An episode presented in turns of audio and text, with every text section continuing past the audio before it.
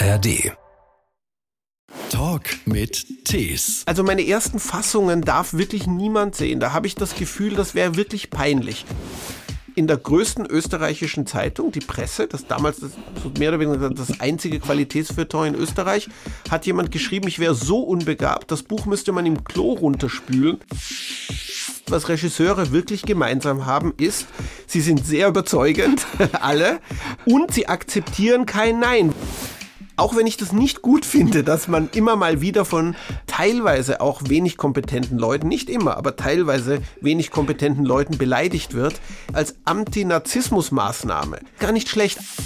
Man würde ja denken, wenn man einen Hollywood-Film hat, das ist das, was alle Leute von einem wissen. Das ist das, was wirklich niemand von mir weiß. Man soll ja nie aber sagen genau, im Leben, ja ne? Schon gar nicht in der Beziehung. Genau, genau. Aber ein Podcast von SWR3. Mein Name ist Christian Thies. Ich bin Daniel Kehlmann. Einer unserer renommiertesten, international auch erfolgreichsten Schriftsteller. Du liebst historische Stoffe. Der ganz große Erfolg, und es war damals eines der erfolgreichsten Bücher der Nachkriegszeit in Deutschland, war Die Vermessung der Welt. Ruhm, Till, das waren nochmal weitere Bestseller von dir. Und jetzt eben ganz neu Lichtspiel. Da geht es um Georg Wilhelm Papst, einen der bedeutendsten Filmregisseure der Weimarer Republik damals. Der ging in den 30er Jahren nach Hollywood, dann aber wieder zurück ins nationalsozialistische Deutschland. Die meisten kennen den ja nicht. Im Gegensatz zu Fritz Lang und äh, Friedrich äh, Monau und Ernst Lubitsch und so weiter. Wo ist dir der über den Weg gelaufen? Der ist mir über den Weg gelaufen, als ich angefangen habe, mich mit Stummfilm zu beschäftigen. Ich war vor ein paar Jahren. Warum macht man das? Ja, ja warum macht man das? Gute Frage. ähm, ich war vor ein paar Jahren bei einem Screening in New York eingeladen, also so eine Kinovorstellung, wo die Bertelsmann Stiftung gezeigt hat, die restaurierte Fassung von Das Kabinett des Dr. Caligari, also einem der berühmtesten Stummfilme, ganz früh, 2020, äh, nein, 1920, 1920. Und äh, ich war vollkommen weg, wie grandios das ist, wie wild und frei und Aha surreal und, und, und unglaublich. Hat also, ja gar keinen Reiz mehr eigentlich für die heutige Sehgewohnheiten, oder? Es hat keinen Reiz mehr, weil es, es ist anstrengend, Stummfilme zu sehen, weil der Teil unseres Gehirns, der Dialog verarbeitet, ist sozusagen unbeschäftigt. Und deswegen wird man immer ein bisschen müde, wenn man Stummfilme sieht. Man muss sich daran gewöhnen, dass das eher eine musikalische, eine musikalische Sache ist, als das, was wir kennen vom Filme sehen. Das ist wirklich so eine Bilderflut, die mit Musik über einen läuft und man kann sich, wie vieles im Leben, es wird besser, man, man kommt besser damit zurecht, wenn man sich ein bisschen dran gewöhnt. Mhm. Und das lohnt sich, weil äh, also der Film, Filme sind viel konventioneller geworden, viel normaler sozusagen ähm, mit dem Tonfilm. Ich war völlig weg, wie wie so ein großer, wirrer, grandioser Albtraum. Und dann habe ich, war Caligari. Caligari. Und dann mhm. habe ich an, das war von Robert Wiener, das war nicht Papst, aber dann habe ich angefangen, andere Stummfilme zu sehen. Eben Murnau, Nosferatu, das kennen ja noch einige, zumindest Ausschnitte, also noch immer die gruseligste Dracula-Verfilmung, die je gemacht wurde, kommt nichts anderes ran. Und dann bin ich eben relativ bald auf Papst gestoßen, der eben neben Murnau und Lang der dritte weltberühmte deutsche, also österreichische, aber mhm. deutsche Film, Stummfilmregisseur war. Und äh, man muss sagen, die, die deutschen Stummfilme haben natürlich sofort die Welt erobert, weil es keine Sprachschranke gibt beim Stummfilm. Also man muss die, diese Platten, diese Sprach, diese, diese eingeblendeten Platten mit, mit, mit Sprachtiteln ersetzen, aber das geht ganz einfach. Aber sonst kann man natürlich sofort einen Stummfilm in der ganzen Welt zeigen. Und Papst hat tatsächlich auch sofort mit internationalen Schauspielerinnen vor allem gearbeitet in seinem Deutsch, in seinen deutschen großen Stummfilmen, nämlich die Freudlose Gasse. Dafür hat er eine junge schwedische Schauspielerin namens Greta Garbo entdeckt. Mhm. Später eine heute nicht mehr so berühmte, aber damals wirklich welt, weltberühmte unglaublich schöne und begabte Schauspielerin namens Louise Brooke. Hatte ich auch noch nicht gehört, den Namen vorher. Die hat Louise wirklich Brooks. den visuellen Stil der 20er Jahre geprägt. Also dieser sogenannte Bubikopf, diese Frisur mit diesen kurz geschnittenen Haaren und, und äh, äh also wie man das so kennt aus den 20er Jahren. Das war eigentlich Louise Brooks, äh, die damit angefangen hat. Und die hat Papst entdeckt. Also, und ich wollte eigentlich ein Buch schreiben, das irgendwie in diesem Milieu des frühen Stummfilms spielt. Und dann habe ich aber entdeckt, etwas, was bei Papst immer so nebenbei erwähnt wird, in auch auch, auch von Zeitgenossen, die über ihn schreiben, die sich an ihn erinnern, nämlich, dass er im Exil war. in Hollywood, dort auch einen Film gedreht hat, aber dann noch Filme fürs, für, für Goebbels fürs, im Dritten Reich gemacht hat. Und ich dachte, das kann doch nicht sein. Was, wie kann denn das sein? Wie gibt es denn sowas? Und dann habe ich eben herausgefunden, dass es bei ihm diese vollkommen einzigartige Emigrationsgeschichte gibt, die mit niemand anderem zu vergleichen ist. Ich weiß keinen vergleichbaren Fall. Ein Emigrant, ein Gegner der Nazis, ein ganz klarer Anti-Nazi, der ins Exil gegangen ist, weil er damit nichts zu tun haben wollte, in Hollywood gearbeitet hat und dann zurückgegangen ist. Ja. Und ähm, dann eben tatsächlich auch für die Nazis Filme gemacht hat. Keine Propagandafilme, aber unter den Nazis Filme gedreht. Und ich dachte, das ist eine so einzigartige Geschichte. Warum hat die vorher noch keiner entdeckt, oder? Das frage ich mich ja immer bei Romanen. Ja, ja, klar. Das frage ich mich bei jedem Roman, äh, bei der, der, von mir, der auf, auf, auf, wahre, auf einer wahren Geschichte beruht. Irgendwie frage ich mich, warum hat das vorher keiner entdeckt? Und das war in dem Fall auch so. Zum Glück für dich auch irgendwo, aber du liebst diese Art von Stoff ja auch war gar nicht so viel über den bekannt. Ja. Du bist sogar in die Gestapo-Akten ja, ja. reingetaucht, mhm. um etwas rauszufinden. Wo liegen die zunächst mal? Die in Berlin, liegen im Bundesarchiv in, ja. in Berlin mhm. äh, und sind sehr gut aufgearbeitet. Das ist auch eine ganz, ganz tolle Institution. Aufgearbeitet heißt was? Gut sortiert, das gut heißt, beschriftet? Man, ja, gut beschriftet. Das heißt, man schreibt einfach ein, man muss ganz schön viel an, an Formularen ausfüllen vorher. Also man kann da nicht einfach so vorbeigehen.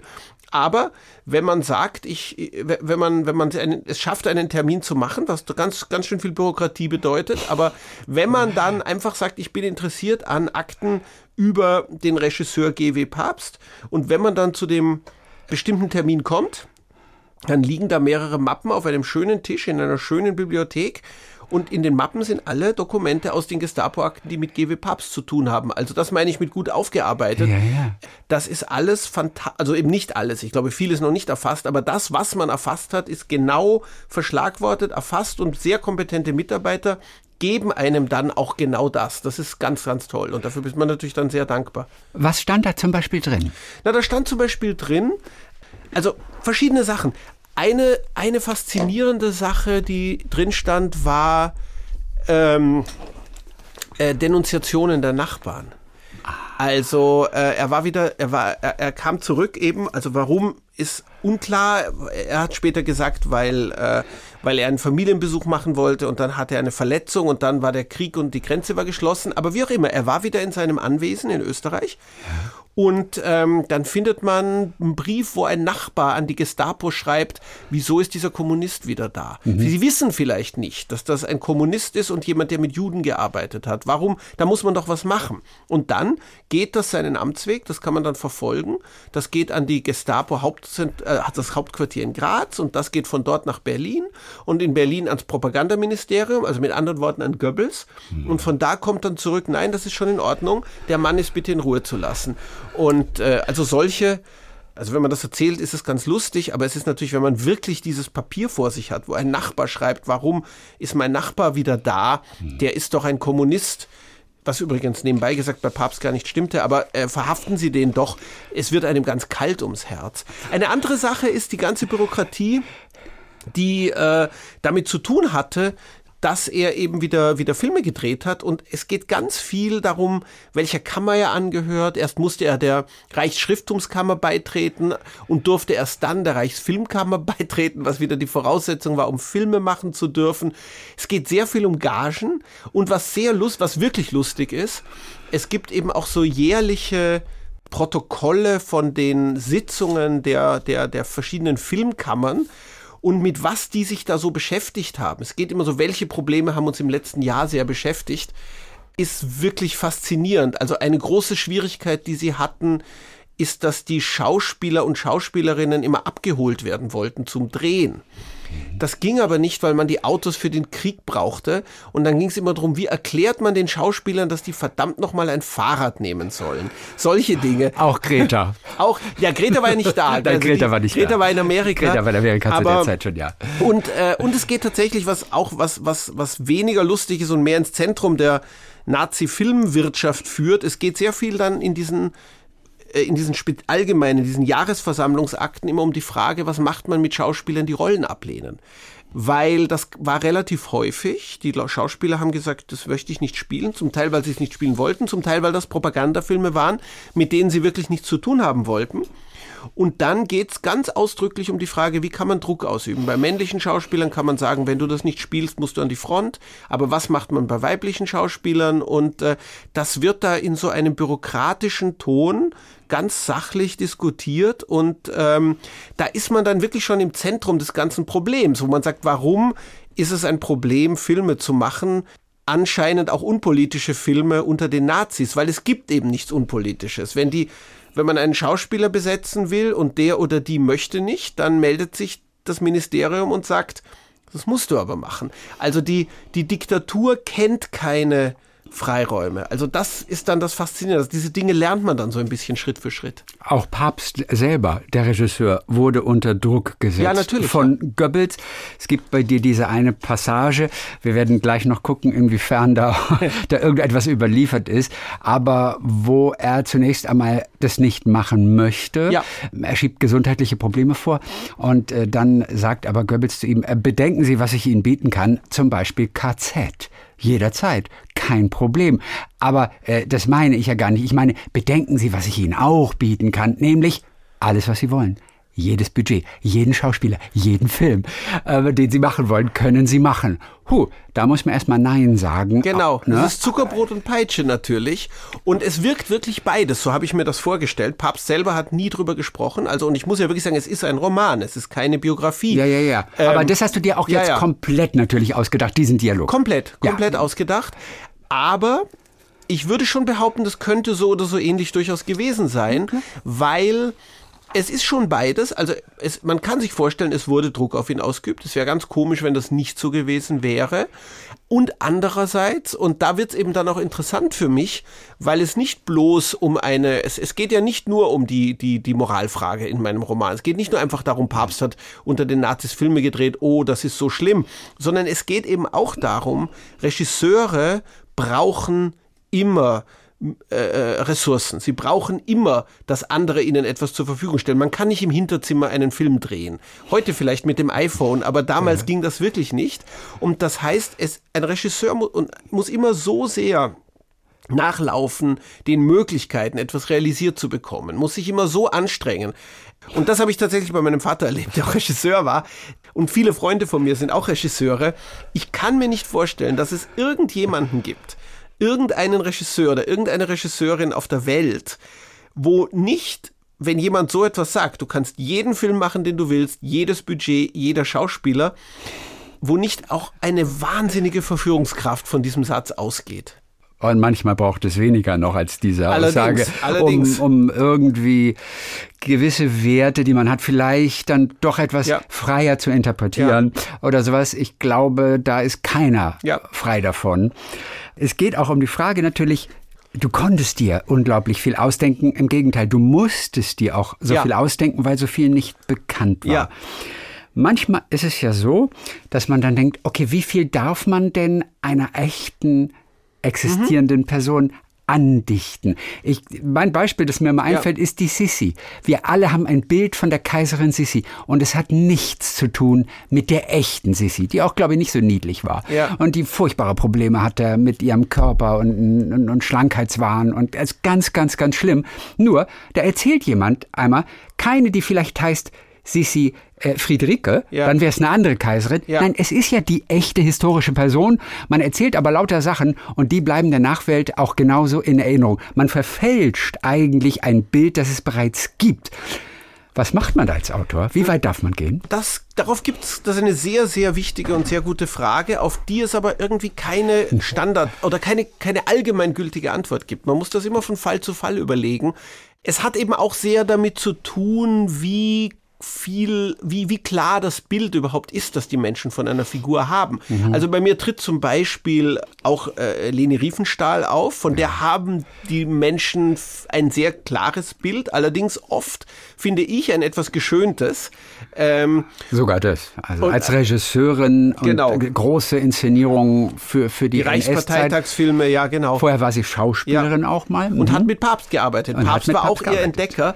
Und die tritt zum Beispiel bei mir als als reine Karikatur auf und als satirisch gezeichnete, böse, gemeine, gefährliche Person das finde ich, kann ich sehr gut mit meinem Gewissen vereinbaren, weil erstens sehe ich, halte ich das für eine wichtige Korrektur und zweitens hat sie sich vielen Menschen gegenüber so schlecht verhalten, dass sie das auch verdient hat in gewisser Weise. Ich würde das nicht mit Figuren machen, von denen ich nicht glaube, dass sie es verdient haben. Hm. Ich glaube aber auch, das ist etwas, was man ja von anderen erzählerischen Formen immer schon kennt. Das Theater und dann auch der Film haben das ja immer schon gemacht. Und es tritt eine Figur auf im Theater, die Don Carlos ist und man weiß, das ist nicht der echte Don Carlos. Es tritt, äh, es tritt äh, äh Richard III. auf bei Shakespeare und man weiß, das ist nicht der echte Richard III. Aber es ist natürlich auch viel klarer, dass es so ist, weil wenn man nicht äh, verrückt geworden ist, ist einem natürlich im Theater klar, dass der echte Richard III. nicht anwesend ist, dass das eine fiktionalisierte Version ist und ein tatsächlicher Schauspieler, der ihn spielt. Bei mir ist es eben in einem Roman auf den ersten Blick nicht so klar, weil es könnte ja einfach auch eine Biografie sein. Mhm. Aber ich habe mich eben entschlossen, schon vor Jahren, schon bei der Vermessung der Welt, ich behandle das so, als wäre es ein Theaterstück. Das heißt, ich verwende eine fiktionalisierte Figur, die Dinge tut und sagt, von denen ich glaube, es wäre möglich gewesen, dass die echte Figur, dass, dass der echte Mensch sich so verhalten hat oder etwas dieser Art, Art sagt.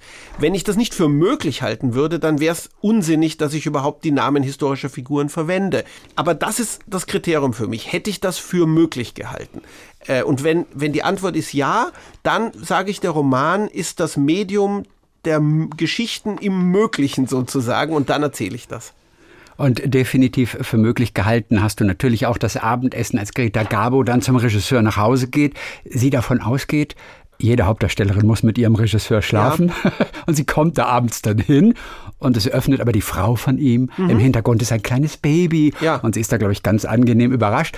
Und es fällt der Satz, sie werden irgendwann einmal die Göttliche genannt. Genau, genau. Auch einfach nur schön erdacht, es hätte so sein können. Ja, und zwar, man, das ist ein schönes Beispiel, weil man soll ja nicht nur immer äh, schlimme Sachen erdenken. Es kann ja auch umgekehrt sein. Äh, wenn, wenn, man, wenn, man, wenn man was Schlimmes erwartet und dann, dann heißt ja etwas Mögliches erzählen, man kann ja auch erzählen, dass dann was weniger Schlimmes passiert und dass, dass, dass dann was harmloses passiert. Eigentlich wirklich wichtig in einem Roman ist, dass man dass man, dass man nicht vorher, nicht wirklich genau vorhersehen kann, was passiert. Ja. Das ist Geschichten erzählen. Geschichten erzählen heißt, dem, dem, den, denen, die zuhören, etwas geben, was nicht genau vorhersehbar ist, was sie überrascht. Das klingt jetzt wie, das ist ein sehr einfaches Prinzip, aber es ist auch gleichzeitig wirklich ein Grundprinzip des Erzählens. Man will überrascht werden. Du bist in einem Schauspieler, einem Regisseurhaushalt aufgewachsen. Deine Mutter war Schauspielerin, dein Vater Regisseur, hast du gerade gesagt. Das heißt, die Art und Weise, wie Regisseure mit Schauspielern umgehen, das hast du selber hautnah mitbekommen. Ja, das habe ich wirklich. ja. Also, ich muss gerade denken an die Szene äh, äh, Greta Garbo, die da denkt, also eines hatte sie ihre Erfahrung gelehrt. Äh, äh Regisseure akzeptieren, weil der Papst will sie vorschlagen nochmal ja. für eine Rolle. Er hat sie damals groß gemacht. Er möchte sie nochmal für diesen einen Film und sie sagt aber nein und er lässt nicht locker. Und sie sagt aber nochmal Nein und am Ende aber sagt sie, ja klar, Regisseure akzeptieren kein sanftes Nein, was schlicht und einfach daran liegt, dass Menschen, die ein Nein akzeptieren oder ein sanftes Nein akzeptieren, niemals Regisseure hätten werden können. Ganz genau. Das, das glaube ich ja. Das beschreibt es, glaube ich, also sage ich, obwohl ich das erfunden, diesen Satz selber geschrieben habe, würde ich sagen, ich denke, das beschreibt es ganz gut. Regisseure haben eben, wie gesagt, weil ein Film einen Film macht man nicht einfach zu Hause. Ein Film, man muss wahnsinnig viele Leute überzeugen von seiner Vision.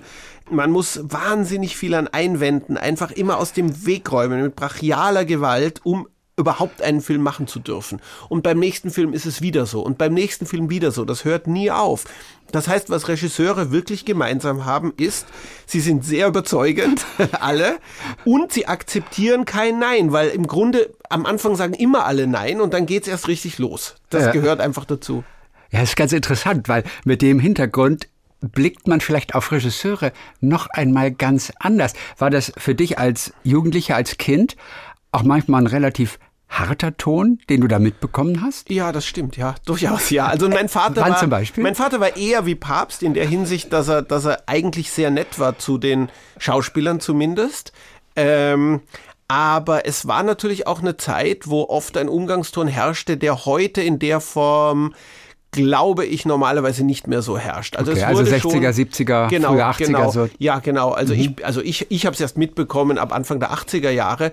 Aber es war, es wurde schon sehr viel, also auch mein Vater war da keine Ausnahme, es wurde schon sehr viel geschrien am Filmset. Also, ähm, und ich, ein bisschen verstehe ich es auch, weil natürlich man, ist umgeben von sehr vielen Leuten und jeder will eigentlich auch in Ruhe gelassen werden und einfach seinen Job in Ruhe machen und etwas wirkt. Es gibt eben der Unterschied zwischen etwas zu machen, was nur in Ordnung ist und etwas zu machen, was wirklich hervorragend ist.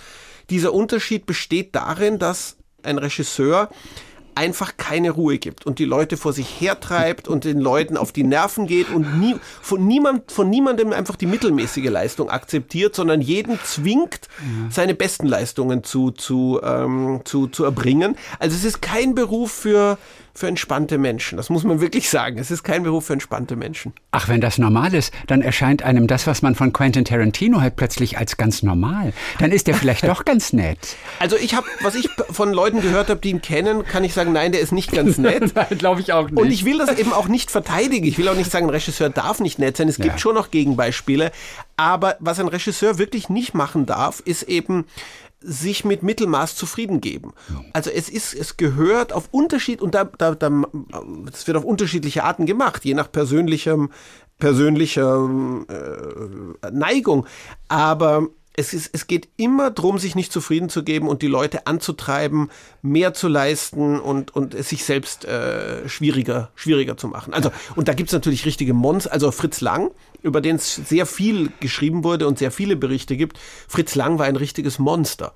Also das kann man sich gar nicht vorstellen, wie schlimm Fritz Lang die Leute behandelt hat. Und im Unterschied dazu waren eben Papst und Murnau eigentlich sehr angenehme Leute, mhm. aber man muss man auch sagen, im Unterschied zu Pa äh, zu, zu Fritz Lang. Ja. Und, äh, und, und äh, zum Beispiel eben, ja, Tarantino ist, mit ihm ist sicher nicht leicht zu, zu arbeiten. Aber, also, also viele werden dann ja. auch auf der Stelle mal gefeuert. Also ein Kameramann, der vielleicht mal eine Einstellung nicht ganz so scharf hatte, genau. wie er sich das gedacht hat, der wird auf der Stelle entlassen und dann wird jemand anders angeschrien. In einer Stunde ist hier bitte ein neuer Kameramann. Das erzählen Leute, die ja. mit ihm zusammengearbeitet haben. Also ja, sowas habe ich auch gehört. Das ist schon, das ist schon furchtbar. Und wie gesagt, ich möchte das nicht rechtfertigen, aber aber ist natürlich immer schwierig, aber zu sagen bei sowas, wenn man sagt, ich möchte es nicht rechtfertigen. Man soll ja nie aber sagen genau, man soll Leben, ja kaum ne? noch Schon aber gar sagen. nicht in der Beziehung. Genau, genau. aber die Filme, die dabei rauskommen, sehe ich dann gerne an. So will ich sagen. Ich finde, die sollten, es wäre natürlich besser, wenn die in größerer allgemeiner Freundlichkeit entstehen, aber die Filme, die aus diesem Terrorregime von Leuten wie Tarantino oder auch Fritz Lang entstehen, ich sehe die, ich, ich sehe die dann schon mit Bewunderung, ohne dass ich das gut finde, dass die Leute so gelitten haben beim, bei, bei der Herstellung dieser Filme. Ja, man muss auch dazu sagen, er ist aber auch wieder einer, der wie, wie ein Kind mit großer Freude also äh, dabei ist und sich um jeden Einzelnen kümmert. Ich hatte neulich mit einer Stuntwoman gesprochen, mhm. die war dabei bei Inglourious Bastards und, äh, und die hat sich um jedes Detail gekümmert und dann stand er bei ihrem Büro und hat ihr vorgemacht, wie er sich das vorstellt, genau. diese Szene, wie ja. sie vom Fahrrad gebombt wird und er schmeißt sich selber auf den Boden wie ein kleines Kind. Mhm. Also er bringt natürlich auf der anderen Seite auch eine irre Begeisterung mit und vielleicht auch Humor. Ich weiß es gar nicht genau. Traut man ihm das zu? Also ich würde ihm das schon zutrauen, doch, weil die Filme haben ja auch, die Filme haben ja auch ja. Humor und das führt zu etwas wirklich ganz Wichtigem über diesen Beruf, nämlich dass äh, die, der, dieser Satz ist leider nicht von mir, sondern von, von Aaron Sorkin aus seinem Film über Steve Jobs, aber wo, wo Steve Jobs gefragt wird, äh, was machen Sie beruflich? Und er sagt, I'm, I'm, I play the orchestra. I don't play an instrument, I play the orchestra. Mhm. Ich spiele das Orchester. Und das macht natürlich der, ein, ein, ein Regisseur auch. Ein Regisseur arbeitet mit Leuten, die jeder Einzelne in seinem oder ihrem Bereich mehr können als der mhm. Regisseur. Der, der, der, der, der Leute, die die, die die Kostüme machen, verstehen mehr von Kostümen. Die Leute, die den Ton machen, verstehen mehr von Ton. Wer die Kamera macht, versteht mehr vom Bild. Aber, aber der Regisseur koordiniert all diese Leute. Also er spielt sozusagen das Orchester. In gewisser, man kann sagen, er ist ein Künstler zweiter Ordnung sozusagen. Er, er macht nicht das er, er, er, er beeinflusst nicht das Material, aus dem das Kunstwerk entsteht, sondern die Leute, die das Material beeinflussen. Mhm. Eben wie, ein bisschen wie ein Dirigent. Und ein Kanzler auch. Oder ein Kanzler. Und der, der hat ja. seine Minister und die Minister haben wiederum ihre Mitarbeiter, die viel mehr Ahnung haben als sie selber natürlich. Aber also im Idealfall ist das so. Idealfall. Ja, im Idealfall. ein Satz will ich nochmal rausgreifen oder kurz mal so eine Szene. Nee, ein Satz ist es in dem Fall. Greta Garbo guckt aus dem Fenster und sieht also den Regisseur, der dann unten dann gerade geht. Ich glaube, dem hat sie gerade ja einen Korb genau, gegeben. Ja. Er läuft da unten mit dem Butler, meine ich, äh, durch den Garten. Und dann heißt es, in respektvollem Bogen wichen die beiden Männer einem ratschlagenden V aus. Sein Gefieder flirrte in der Sonne, sinnlos und grandios. Erinnerst du dich an den Augenblick, als du diesen Satz geschrieben hast?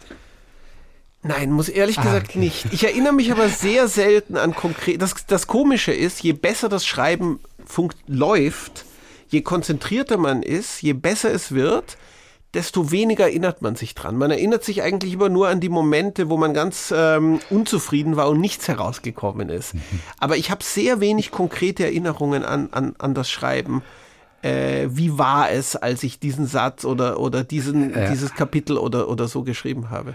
Denn es ist so interessant, diese Formulierung, also sein Gefieder flirte, aber sinnlos und grandios. Alleine, da muss man erstmal drauf kommen, dass das Gefieder in dem Augenblick als sinnlos ja. bezeichnet wird, was dem Leser große Freude macht. Ja, ja. Aber man denkt mir sofort, wie kommt der darauf?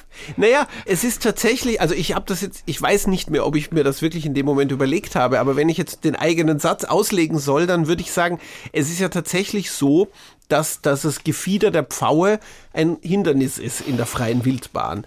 Also Pfaue werden irgendwann tatsächlich aussterben, weil um sich fortzupflanzen, braucht ein Pfau dieses Gefieder, sonst sind die weiblichen Pfaue nicht, nicht beeindruckt. Aber der Pfau, der männliche Pfau ist durch dieses Riesengefieder tatsächlich eine leichtere Beute für Löwen und andere Jäger. Und das heißt, der Pfau ist evolutionär in eine ziemlich blöde Sackgasse geraten. Und das wäre jetzt meine Interpretation für das sinnlose, grandiose Gefieder. Aber ich weiß nicht mehr, ob ich mir das wirklich gedacht habe.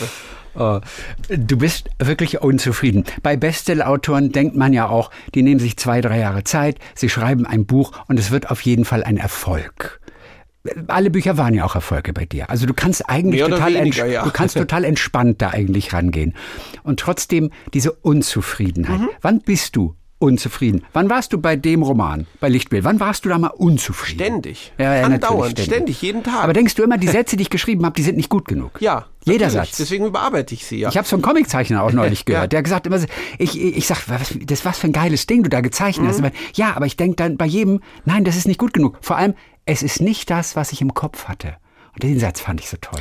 Also meine ersten Fassungen darf wirklich niemand sehen. Da habe ich das Gefühl, das wäre wirklich peinlich.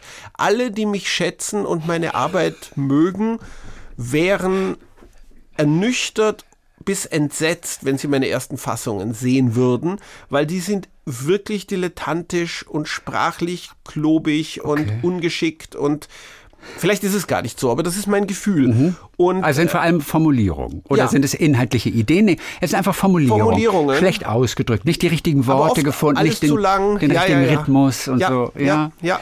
Und also ich bin dauernd unzufrieden und erste Fassungen schreiben macht auch wirklich gar keine Freude. Freude macht nur Überarbeiten. Ehrlich, also, ich hätte gedacht, das sei so anstrengend.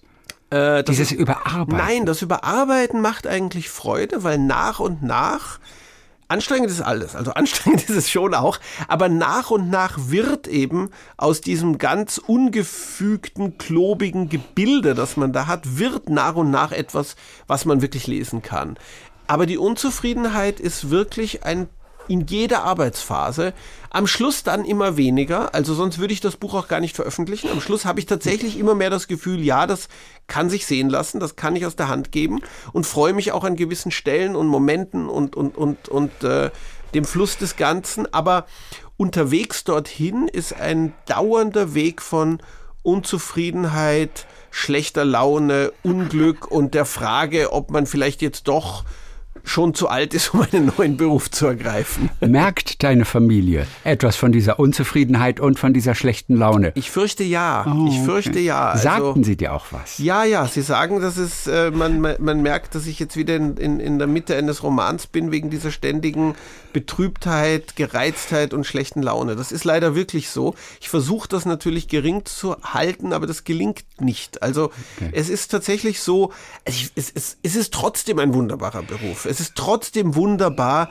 Äh, ich, ich würde ja überhaupt nichts anderes machen wollen und ich bin sehr dankbar, dass ich das zu einem Beruf machen konnte. Also das soll jetzt überhaupt nicht so klingen, als ob ich mich beklage, aber es ist eben auch so, weil die eigentliche Arbeit eben dauernd damit zu tun hat, dass man etwas macht, wo man denkt, ja, das ist es noch nicht, das ist es noch nicht, das muss besser werden. Dadurch ist man ständig in so einer Zwischenphase der Unzufriedenheit. Das soll gar nicht anders sein. Also nochmal, ich beschwere mich nicht, aber, aber du hast gefragt. Es ist ein Traumberuf und ja. es bleibt ja auch, egal wie hart es ja. in diesem Augenblick ist. Und dennoch reden wir nur von minütlich. Wenn du mal richtig ja. am Maximum deiner Unzufriedenheit angelangt bist, was würdest du in dieser Minute lieber machen? Ähm, äh, äh, Fernsehen, also Serien anschauen. Also Fernsehen. So nicht passiv berieseln Serien, lassen. Ja, genau, ja, genau. Serien ansehen, ähm, ja, eigentlich lesen nicht so, weil wenn man dann ganz unzufrieden ist und man liest, dann denkt man immer, den anderen gelingt das und mir nicht. Ja. Also dann, da, oh, das war ein gutes Buch, Mann, oh Mann, nie wieder schreibe ich ein gutes Buch. Also in dem Fall ist dann schon, ist man dann schon mit einer, einer äh, Netflix-Serie besser bedient. Was hast du zuletzt gesehen, was dich begeistert hat? das wäre jetzt nicht Netflix, sondern das kann man bei uns ja. auf Disney Plus sehen, ist aber eigentlich eine Hulu-Serie, äh, Atlanta. Äh, Atlanta, das ist von äh, Danny Glover, der auch als der Rapper Childish Gambino bekannt ist. Eine, wie gesagt, gibt's hier, gibt's bei uns auf Disney, Disney Plus. Ähm, Aber wie American du das schon aussprichst. Ja, ja, Disney ja. Plus. heißt es in Deutschland nicht Disney Plus? Ja, ja ich war, war ja lange in Amerika, also das war Disney Plus. Aber eine fantastische Serie ah. über einen, über einen ähm, über einen eigentlich eher unbegabten Rapper und seinen Cousin, der sich, der sich als sein Manager versucht. Und äh, es ist gleichzeitig wahnsinnig lustig und surrealer Horror und ein absolutes Meisterwerk. Also wirklich, gibt kaum was Besseres. Okay, guter Tipp. guter Tipp. Wie viel Mühe gibst du dir mit einem ersten Satz. Der ist ein Sandkorn im, im Getriebe ja, deines ganzen keine. Apparates. Aber, ja. und ich weiß, das höre ich ja. ja immer wieder von Autoren auch, nichtsdestotrotz, wenn man Bücher verkaufen möchte, mhm. dann ist ein erster Satz total wichtig. Okay, ich muss, wenn ich jetzt sage gar keine, dann muss ich das modifizieren. Es ist ganz wichtig, wie ein Buch anfängt, aber man fängt ja nicht, also es ist nie so, dass ich da sitze und ich fange an, ein neues Buch zu schreiben und ich quäle mich und denke, jetzt brauche ich erstmal einen wirklich guten ersten Satz. Der Unterschied zwischen Buch und Film ist ja eben, im Film kann man nicht nachdrehen oder nur selten. Nur wenn man ein riesiges Budget hat, kann man bei dem fertigen Schnitt nochmal zurückgehen und sagen, ich muss noch ein paar Szenen drehen. Das kann eigentlich nur ganz große Hollywood-Produktionen. Die anderen haben dafür kein Budget mehr. Bei Büchern kannst du immer nachdrehen. Du kannst immer was dazu schreiben und der Anfang wird bei mir besonders oft nachgedreht sozusagen. Das heißt, der erste Satz kommt bei mir relativ spät und wird dann natürlich auch oft geändert und dann denke ich natürlich viel drüber nach, wie fängt das am besten an, wie steige ich wirklich am besten in das Kapitel ein. Aber, aber viele machen das so langweilig am Anfang. Ich lese manchmal so ja. die ersten zwei Seiten und denke nur, boah, das ist total langweilig. Und in diesem großen Markt, ja. du willst bestehen, du willst, dass dein Buch gekauft wird beim schnellen Durchblättern, neben einem tollen Cover natürlich. Aber ich habe das Gefühl, manche geben sich gar keine Mühe auf den ersten zwei Seiten. Für sie zählt nur der große Korpus, der hinten kommt. Dann. Ja, da hast du recht. Aber es gibt auch das Gegenmodell, was auch nicht so gut ist. Man bekommt, man öffnet ein Buch und man merkt, die ersten zwei Seiten sind irgendwie so, es gibt ein schönes englisches Wort, ich weiß gar nicht, wie man das übersetzt, am besten overwritten. Also die sind auf, merkt, auf, Effekt geschrieben. Genau, und man, merkt, man merkt, jemand hat da unfassbar viel Zeit mit diesen ersten eineinhalb Seiten verbracht und alles ist so unglaublich glatt und zugespitzt und brillant auf diesen eineinhalb Seiten und auf Seite drei fällt das schon wieder ab. Und dann hat man auch das Gefühl, oh, da wollte es jemand aber zu sehr. Also der, der Anfang eines Buches ist, ist ganz wichtig, aber er muss auch irgendwie ein bisschen entspannt und lässig rüberkommen, damit nicht die, die Menschen, die das Buch aufschlagen, das Gefühl haben, oh Mann, der hat es aber wirklich dringend nötig. Also okay. der, der ist aber wirklich, der kann sich jetzt auch mal ein bisschen entspannen. Okay. Und einen Satz muss man sagen, der dieses Kriterium, glaube ich, dann auch erfüllt, der ist, ähm, warum bin ich in diesem Auto? Genau, ja. Also finde ich jetzt aber auch, das ist nicht overwritten, das ist ein relativ knapper Satz, aber ja. schon dachte ich schon ein Einstieg, wo man ja. sich fragt, wie wo, wo man sich interessiert, wieso ja. jemand in einem Auto ist und nicht weiß, wieso er in diesem Auto ist. Es ist ein guter Satz, wirklich. Danke, es ist dein erster Satz ja, vom, ja. vom neuen Buch Lichtspiel. Aber der ist so kurz, aber warum bin ich in diesem Auto? Da steckt so viel drin. Dazu könnte man Seiten schreiben. Also insofern, der ist gut. Aber das war natürlich überhaupt nicht der erste Satz, den ich geschrieben habe. Nee, das meine ich auch nicht. Ich meinte ja, ja. erster Satz auch der erste Satz im Buch, ja, der es letztendlich geworden ist, was ja immer eine bewusste und oft auch eine wichtige Entscheidung ist, auch Absolut. Wenn, wenn viele das verteufeln. Absolut. Nein, nein, ich würde das nie verteufeln. Ich würde nur sagen, es ist wichtig, aber gleichzeitig darf man nicht gleich merken, wie wichtig es ist. Es muss auch ein bisschen gelassen. Ein Buch muss gleichzeitig mit spannend, aber auch ein bisschen gelassen anfangen. Es darf nicht so wirken, als hätte man sich beim Schreiben wahnsinnige Sorgen gemacht, dass die Menschen gleich wieder aufhören. Also eine Geschichte erzählen muss man auch aus so einer gewissen souveränen Position machen. So muss man sagen, hört mir mal zu, ich will euch was erzählen. Und nicht, bitte, bitte, bitte zuhören. So, so meine ich das. Wie gelassen ist denn der Satz, der Krieg war bisher nicht zu uns gekommen? Ja, find, der ist also, auch gelassen. Der erste ne? Satz von, von Till. Ja, also der ist, ich finde, der ist, also hoffe ich, dass der nicht ja. zu angespannt ist, aber es ist natürlich, hoffe ich, ein Satz, bei dem man hört und man will oder liest natürlich und man will dann mehr hören oder lesen. Hoffe ich. Sprechen wir mal über die Menschen, die sich beruflich dann mit deinem Buch beschäftigen. Ja. Die Kritiker. Da ist ja immer die Frage, wie ernst darf man das, muss man das nehmen, ob man Schauspieler ist oder eben Schriftsteller, was die Kritiker schreiben. Also ein Satz, den ich zum Beispiel neulich gelesen habe, das war, Kehlmann erschafft, ist auch was Positives, also äh, mit gar nicht so vielen Worten, Bilder und Settings, seine Prosa ist klar, fast nüchtern, dabei trotzdem trickreich und verspielt, gewohnt magisch und realistisch zugleich. Also erkennst du dich in solchen Beschreibungen immer wieder? Nein, ich erkenne mich in vielen schlechten und in vielen guten Kritiken nicht wieder. Darum geht's aber auch nicht. Äh, es, es, es ist nicht, Kritiken werden ja nicht geschrieben, damit ich mich wiedererkenne. Ich ärgere mich natürlich auch, das will ich überhaupt nicht leugnen, wenn etwas ganz, wenn ich etwas als ganz ungerecht und unsinnig und, und gemein empfinde. Ähm, aber so wie man sich nicht allzu sehr ärgern darf, wenn man etwas als ungerecht und gemein empfindet, so darf man auch nicht völlig durchdrehen, wenn man sozusagen gelobt wird. Man muss beides so ein bisschen, ja. ähm, beides ein bisschen von sich, von sich weghalten. Ich finde, man soll aber auch nicht so abgebrüht sein, dass einem das egal ist. Also ich finde es auch richtig, dass man sich über äh, Beschimpfung ärgert und über Lob freut bis zu einem gewissen Grad. Also man will nicht ein so ein abgebrühter Politiker werden sozusagen, der so eine dicke Haut entwickelt, dass ihn da gar nichts mehr erreicht. Ich glaube, nur manchen Kritikern geht es ja darum, sie sind vielleicht auch selber verkannte Schriftsteller, darum, sich selber da einfach zu ergießen über dem Blatt Papier. Sie benutzen dann auch die Autoren und gehen vielleicht so ein bisschen weg von dem, was der Autor vielleicht eigentlich wollte. Also wie oft steht da echt auch, auch Bullshit. Ich weiß gar nicht, wer es war, ob das Juli C. war, mhm. die auch mal diese Vorlesungen gemacht hat, diese Literaturvorlesung an der Frankfurter Uni, die ja, du, glaube ich, auch ja. gemacht hast. Und sie hat sich damit beschäftigt, meine ich, wie so interpretiert wurde im Deutschunterricht mhm. zu ihrem Buch. Und da war halt vieles einfach so komplett. Also so habe ich sie in Erinnerung. Ja. Um Gott, man verzeih mir, wenn ich das falsch sage, aber es war so komplett daneben. Es war so, hatte nichts mit dem zu tun, was sie eigentlich ursprünglich mal sich ausgedacht hatte. Ja, aber woran, was wirklich relativ schwer für mich war zu akzeptieren, was ich inzwischen so mehr oder weniger, glaube ich, akzeptiert habe, ich mache das ja jetzt inzwischen auch seit bald 25 Jahren, äh, Bücher veröffentlichen. Äh, man denkt am Anfang immer, dass es bei ungerechten Kritiken, und natürlich rede ich hier von ungerechten negativen Kritiken. Es gibt auch ungerechte positive Kritiken, aber da hat man nie den Wunsch, was äh, gegen zu unternehmen.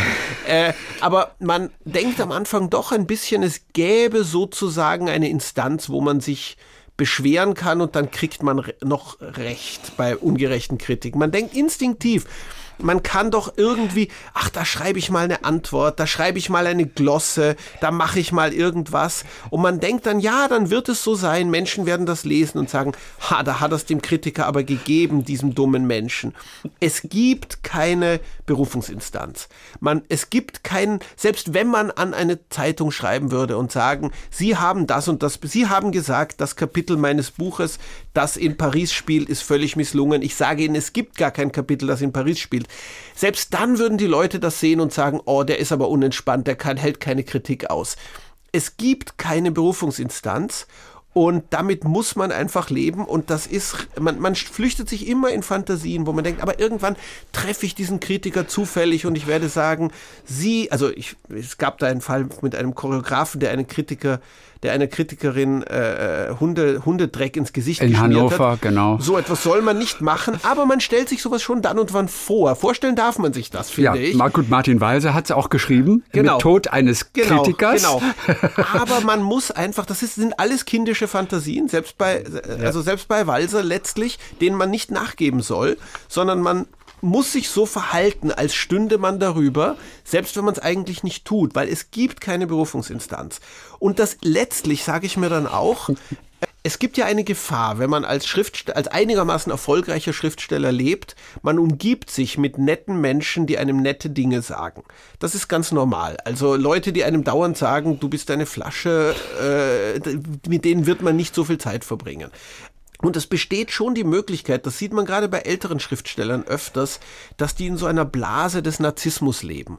Nur umgeben sind von Menschen, die ihnen nette Sachen sagen und oftmals gar nicht wissen, wie ihr Werk, ob, ob das jüngere Leute sie gar nicht mehr wirklich lesen, sie nicht mehr für relevant halten, das wissen sie gar nicht. Vielleicht ist das auch gut so, aber da will man nicht zu früh hinkommen.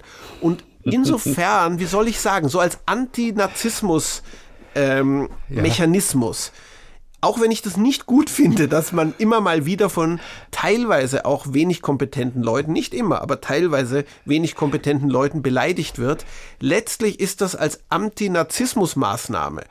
Andere Menschen ist das gar nicht schlecht. Andere Leute haben Vorgesetzte. Das ist eine harte Sache. Die gehen ins Büro und verbringen den ganzen Tag mit Menschen, von denen sie abhängig sind und die gemein und unfreundlich sind, oft sie mobben, oft, oft wirklich hinterhältig mit ihnen umgehen. Als Schriftsteller hat man nichts dergleichen. Das Einzige, was man halt hat, ist, dass man hin und wieder in der Presse äh, gekränkt wird. Ich finde, obwohl das oft nicht schön ist, ich finde es aber auch, wie soll ich sagen, es ist wesentlich besser als, als, als, äh, als Vorgesetzte haben. Welcher Satz hat dich mal gekränkt? Zuletzt, welcher sitzt noch ganz tief? Also was wirklich sehr tief sitzt, als mein erster Roman erschien, darüber habe ich inzwischen mal sogar in der Zeit geschrieben, im Jahr 1997, ist wirklich schon lange her, Beerholms Vorstellung im kleinen österreichischen Verlag, kam sofort in der größten österreichischen Zeitung, die Presse, das damals das, mehr oder weniger das einzige Qualitätsfeuilleton in Österreich, hat jemand geschrieben, ich wäre so unbegabt, das Buch müsste man im Klo runterspülen und man muss nur hoffen, dass ich nie wieder was schreibe. Und das ist natürlich aus heutiger Sicht lustig, aber damals, es war mein erstes Buch, es war die Zeitung, die alle relevanten Leute, die mich über, die ich persönlich kannte, auch lasen. Das war wirklich ganz furchtbar. Es gab ja auch nichts anderes, das das hätte ausgleichen können. Und da merkt man schon, dass es oft so einen. Ich habe das tatsächlich bei mir öfter erlebt, als als ich das bei manchen Kollegen sehe. Dass ähm, es gab bei mir, ich hatte ja wirklich, wurde ja, hatte ja das Glück, sehr ernst genommen zu werden von Anfang an und ermutigt zu werden. Aber es gab eben auch von Anfang an meiner Arbeit gegenüber immer mal wieder so einen echten Vernichtungswillen. Ich weiß nicht genau, wo das herkommt und ich denke auch besser nicht drüber nach, aber, aber so am Anfang, das war wirklich eine Verletzung, die oder ein, ein Schrecken, ein tiefer Schrecken, der, der, der auch geblieben ist. Der wozu geführt hat? Wie ging es dir in diesen Tagen? Äh, in den Tagen ging es mir dann wirklich schlecht, aber ich bin dann tatsächlich damit umgegangen, indem ich dachte, ich muss jetzt weiterschreiben. Okay. Und es, es hat komischerweise immer auch etwas, äh, etwas Anspornendes gehabt. Also tatsächlich war ich nie so eingeschüchtert, äh, wie als mein Roman Till erschien. Till war der einzige Roman von mir, der praktisch keine schlechte Kritik hatte. Till wurde überall nur gelobt, ausschließlich. Und Zu Recht? das also ich hoffe zu Recht, es werde nicht, ich hoffe es, aber äh, wer weiß, es war natürlich auch Glück dabei, weil es gibt ein paar Leute, die mich nie loben würden. Und die haben das zufällig eben nicht in die Hände bekommen. Also hat auch viel mit Glück zu tun. Aber nie war das Weiterschreiben so schwer wie nach dem Buch, für das ich nur gelobt wurde. Weil man dachte, von jetzt an, das, das werde ich nie wieder erleben. Egal, was ich jetzt schreibe, es wird nicht mehr so eine schöne, liebevolle Eintracht um mich geben. Und äh, aber auch damit muss man fertig werden. Es gibt wirklich Schlimmeres. Wie steht es eigentlich um die deutsche Sprache? Bist du so ein Typ Sprachpolizei eigentlich? Was, wenn ich, ich jetzt sagen würde ja. zu dir, du, das macht doch gar keinen Sinn. Ja, das würde mich gar nicht stören. Es gibt ein paar Dinge, die mich stören. Ja. Der, ist, bei ein paar Dingen bin ich Sprachpolizei. Zum Beispiel? Aber bei Anglizismen nicht. Die vermache, da ich ja lange in Amerika gelebt habe, baue ich hab selber immer wieder Anglizismen ein. Mhm. Und meine langjährige Lektorin findet, fand das schon sehr lustig, mir bei Till zu schreiben, ja, das ist Mittelhochdeutsch, also Mittel, Mittelhochdeutsch, nicht Mittel, äh, frühe Neuzeit, aber du hast ein paar Anglizismen. Also das, das, da bin ich der Letzte, der, der, ich versuche sie zu vermeiden, aber bin ich der Letzte, der das Leuten ja. forscht. Mich stören andere Dinge.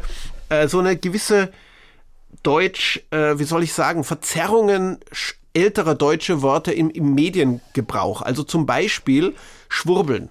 Oh, Schwurbeln oh, ist ein wirklich schönes altes deutsches Wort für Menschen, die sich kompliziert und etwas manieriert und etwas wirr ausdrücken. Das heißt Schwurbeln. Mhm. Und jetzt plötzlich heißt Schwurbeln, ohne dass man das näher erklären muss, plötzlich äh, Verschwörungstheorien ja. und Unwahrheiten über Impfungen zu verbreiten. Schwurbler. Und ich denke, was kann denn dieses arme Wort Schwurbeln dafür, dass ich auch gerne noch verwenden würde für einfach, wenn ein für einen Professor, der einen Vortrag hält und man versteht ihn nicht und es ist alles ein bisschen wirr, aber irgendwie schön, das heißt Schwurbeln. Schwurbeln heißt nicht, äh, etwas gegen Impfungen haben. Also da bin ich dann Sprachpolizei. Ja. Sowas ärgert mich. Aber Sprache lebt tatsächlich und Worte nehmen neue Bedeutung an, muss das man auch richtig, mal sagen. Das, ja, ja, das akzeptiere ich, aber ich habe auch das Recht, mich manchmal über neue Bedeutung zu ärgern. Und es heißt ja auch, diese ganz langen Sätze, die wirklich architektonisch hm. raffiniert gebaut sind, wie damals bei Kleist und bei Thomas Mann und auch, wie es heißt, bei dem jungen Daniel Killmann. diese Sätze sterben allmählich aus. Auch in dem neuen Buch mhm. viele kurze Sätze. Das ist ja ein Buch, viele Dialoge sind dabei, sehr viel kurze Sätze. Du trägst dazu bei.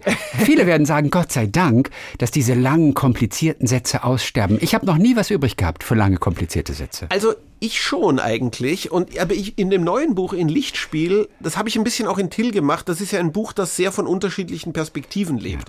Und unter, also es, es sind auf die gleiche Figur, in dem Fall Papst, in, in Till war es auf, auf Till, Till Uhlenspiegel sind es unterschiedliche Blickwinkel unterschiedlicher Figuren und da ändert sich dann auch der Stil. Mhm. Also zum Beispiel in Lichtspiel gibt es ein Kapitel, äh, das aus der Sicht eines, äh, eines englischen Schriftstellers erzählt ist, der von den Nazis als Kriegsgefangener verhaftet wurde und gezwungen wird, da auf eine Filmpremiere zu gehen und dann auch Radiosendungen drüber zu machen. Ja, Mr. Wooster. Genau, Mr. Den, den du angelehnt ja. hast an einen echten genau, Schriftsteller, P.G. Genau. Wodehouse. P.G. Wodehouse, genau.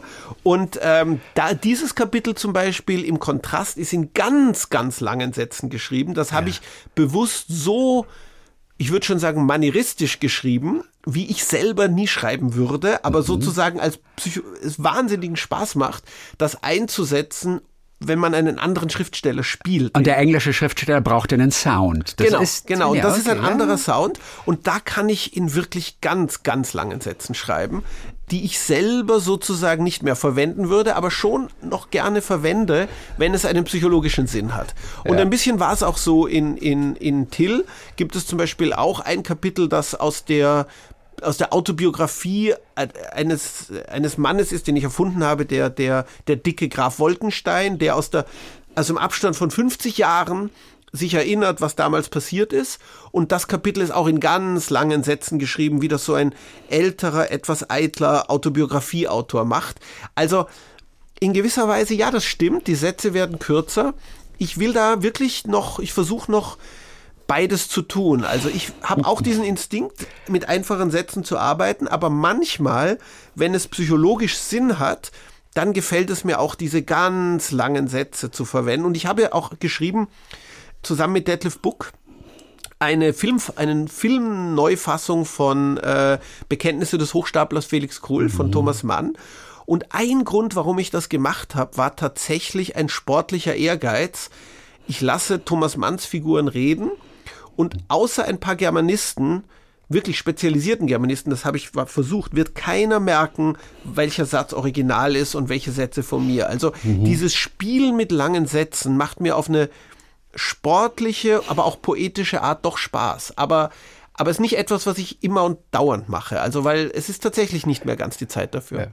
Neulich hat erst jemand äh, zu mir gesagt, äh, die deutsche Sprache ist im Prinzip tot, weil da entwickelt sich nichts mehr. Mhm. Es kommt ja alles, was neu ist, kommt aus dem Englischen. Wir übernehmen halt ja, diese Anglizismen. gar nicht, meiner Meinung nach. Und es gibt so viele, ja. die sich auf den Schlips getreten fühlen. Ja. Die sind keine Schriftsteller, aber das ist so ein Satz, ich zitiere den immer mal wieder, der kam von einem, von einem Körpersprecher, Körpersprache-Experten von Stefan Werrer. Mhm. Der sagte, in anderen Sprachen, da gibt es, da bilden sich neue Worte, aber im Deutschen nicht mehr. Nein, das stimmt aber gar nicht. Gut. Also das sage ich jetzt als jemand, der, der zurzeit in Berlin lebt und mein Sohn geht in Berlin zur Schule. Und da erlebe ich eben ganz stark, wie die Umgangssprache der Berliner Jugendlichen geprägt ist durch ne, so einen ganz starken Einfluss der, des, des Türkischen eigentlich. Also der, ja, aber dann kommt es aus dem Türkischen, aber, aber nicht eben aus dem Deutschen. Na, aber es ist eine, es ist, ist eine Mischung von beidem. Okay, also wie zum Beispiel? Ist, na, zum Beispiel, äh, zum Beispiel, die, die, die Kinder sagen Habibi, sie sagen, Klar. sie sagen, äh, sie sagen äh, Digger, was wie mir erklärt wurde, auch irgendwie nicht von Dicker kommt, sondern Nein, irgendwie aus dem, aus dem Türkischen. Digger hat nichts mit Dicker genau, zu tun, das genau, stimmt. Genau, sie sagen, äh, sie sagen sagen äh, zum Beispiel, sie sagen, was auch nicht unbedingt türkisch ist, aber irgendwie so eine merkwürdige Entwicklung der Berliner Jugendsprache. Sie sagen nicht gut, sondern sie sagen stabil. Ich finde das alles wahnsinnig geistreich und lustig und ist wirklich eine, eine, eine Art, wie das Deutsche unter dem Einfluss dieser unterschiedlichen Gruppen von Emigranten was ganz Vitales, Witziges und, und, und Geistreiches äh, äh mhm. hat. Ist jetzt auch nicht eine Entwicklung, ne, die ganz neu ist. Es hat ja vor vielen Jahren schon Feridun äh, Zaimoglu, Kanak-Sprak hat er das genannt, hat eine Form von äh, türkisch äh, gefärbtem Deutsch, das macht er übrigens jetzt gar nicht mehr, aber damals in seinen, seinen mhm. Romanen äh, verwendet. Aber ich finde, von dieser Seite her kriegt das Deutsche ganz viel an, an Verjüngung und Belebung. wir hatten auch den Babbo schon mal vor vielen Jahren. Mhm. Wie heißt es? Nur der Babbo weiß, was der. Ja, wie heißt der ja, Satz? Ja, ja, nur der, nur der Babbo weiß, was der, was der Hä? Der, also der, der Chef. Ja. Ich kriege das nicht mehr zusammen. Ich habe übrigens noch eine, eine, kleine interessante Kritikergeschichte, weil du gerade erzählt hast, äh, Leserbrief schreiben und man denkt am ja. Anfang noch, oh, jetzt gebe ich dem aber irgendetwas. Vor kurzem, vor ein paar Wochen, gab es eine Oper in London, das Rheingold von Wagner und es spielte eine ältere Darstellerin, die glaube ich jetzt in den 80ern ist, die hat, bis sie 50 war, hat sie drei Kinder, glaube ich, großgezogen und hat dann angefangen zu modeln ein bisschen und das war ihr erster Schauspieljob, ohne zu singen. Mhm. Hat sie so lange weiße Haare ne? und sie war die Erdgöttin Erda. Mhm. Und ein Kritiker schrieb dann, und ich glaube, es war, ich weiß nicht genau, ob es im Guardian war oder, ein Kritiker schrieb auf jeden Fall, ihr Make-up war zum Fürchten. Mhm. Und Sie fand das ganz erstaunlich und er schrieb das offiziell in der großen Kritik und sie saß morgens am Frühstückstisch und las das und fand es nur so erstaunlich, Sie hatte gar kein Make-up drauf. Ja, ja. Sie war komplett ohne ja. Make-up. Und es wunderte sie vor allem deshalb, weil sie komplett nackt war auf der Bühne. Sie war komplett nackt. Das ist ja ganz seltsam. Ja, komplett nackt und hatte kein Make-up. Und er, her Make-up, ich meine, da ist ein Artikel über die Oper ja. und es ist ihm wert über das Make-up dieser Frau. Her Make-up, her Stage Make-up was a fright. Ja. Hat geschrieben. Und daraufhin hat sie geschrieben. Da kann man mal schreiben. Aber, aber das ist sozusagen der, im Grunde ist das so der Wunschtraumerfüllung äh, von, von allen äh, Schöpf, also äh, von allen Schöpfern oder, oder eben Schauspielern und Schauspielerinnen der Wunschtraum, weil das eben ausnahmsweise mal so klar ist, dass man wirklich einen Brief schreiben kann. Aber normalerweise ist es nie ganz so klar und dann nein, hält man nein, sich besser zurück und macht es nicht.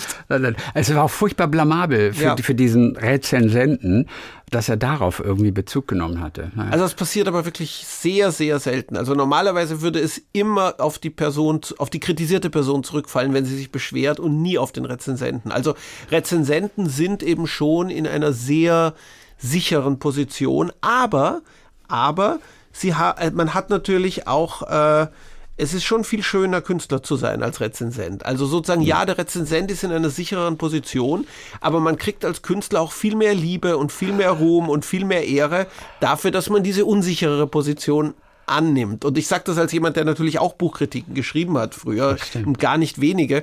Also wie gesagt, man, man muss eben immer auch aufpassen, sich nicht in so eine narzisstische Grundbeleidigtheit selber hinein zu, zu befördern. Das ist, äh, als, das ist, ist, also man muss einerseits akzeptieren, dass man ungerecht behandelt wird und andererseits eben trotzdem auch ein bisschen den Ärger darüber auch wachhalten, damit man sich nicht zu so einem abgebrühten Politiker verwandelt. Hast du den Film Tar gesehen? Ja, natürlich. Und da ist eine, eine Frau, die, glaube ich, nackt in Fäkalien liegt. Mhm. Das ist die gleiche Darstellerin. Wirklich? Die, die hat auch in dem ah, Film Tar mitgespielt. Auch nackt, auch nackt ja. und äh, war mit Fäkalien irgendwie äh, eingerieben, was natürlich, wie sie dann erzählt hat, einfach leckerste Schokolade und ah, Nougat, ja, ja. Nougat war und, und so weiter. Ja, Aber es hatte sich natürlich, es hatte sich, nie, es hat sich niemand auf diese Rolle beworben. Sie war die einzige, die sich beworben hat und hat diese Rolle auch bekommen. Das ist genau die gleiche Frau, die diese Kritik bekam in ihrer, ja, so eine Art Statistenrolle mhm. ist es ja eigentlich fast schon beim Rheingold in, in, in, den Londoner. Die ist das. Ich habe ihren Namen gerade vergessen. Die hat ganz wunderschönen so einen Doppelnamen, einen ganz britischen, aber, aber sie ist es.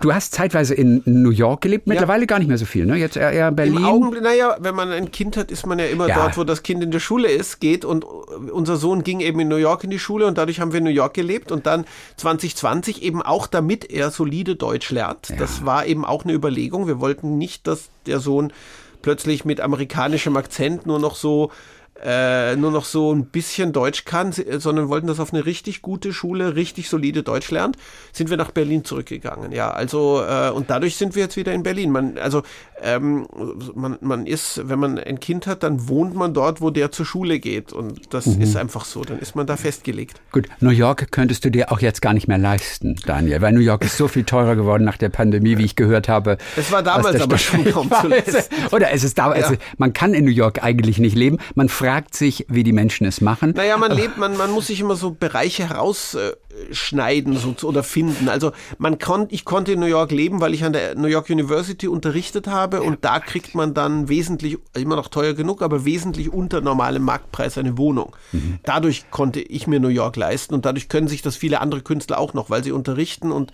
sogenanntes Faculty Housing bekommen. Mhm. Also sie bekommen Wohnungen zur Verfügung gestellt. Die müssen sie schon bezahlen, die sind nicht gratis, aber die sind eben nicht so teuer, wie sie auf dem freien Markt wären. Und ähm, es gibt eben verschiedene Möglichkeiten, irgendwie zu versuchen, dass man dann doch in New York bleiben kann.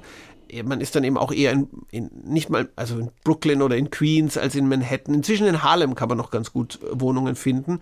Die sind auch teuer, aber nicht mehr so, nicht so absurd teuer, wie inzwischen auch Brooklyn geworden ist. Mhm. Also man, ähm, man, man, man, die Menschen vers also versuchen es, weil New York eben doch ganz toll ist. Aber ganz buchstäblich, es, es kostet was da zu wohnen, in vieler Hinsicht. Man arbeitet eigentlich, wenn man da wohnt, die meiste Zeit arbeitet man immer nur, um irgendwie die Miete zu bezahlen.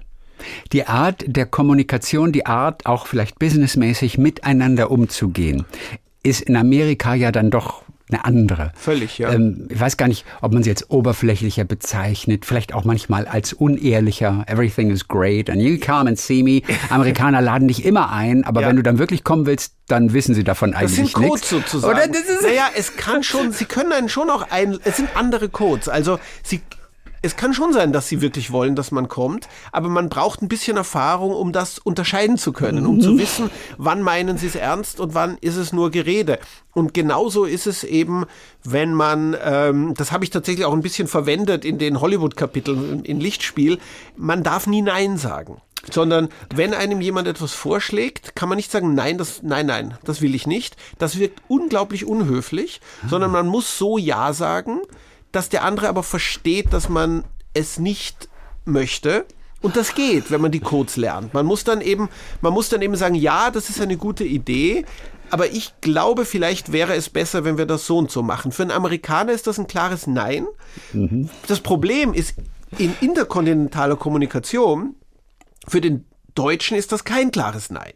Das heißt, es ist oft ganz schwierig in der Kommunikation, gerade zwischen Deutschen und Amerikanern, weil die Deutschen ganz genau sagen, was sie meinen, was ich eigentlich auch ganz angenehm und erfrischend finde. Mhm. Und die Amerikaner empfinden das als unglaublich unhöflich. Also man muss wirklich ein bisschen amerikanische Kommunikation, muss man wirklich wie eine andere Sprache lernen mit ihren eigenen Codes.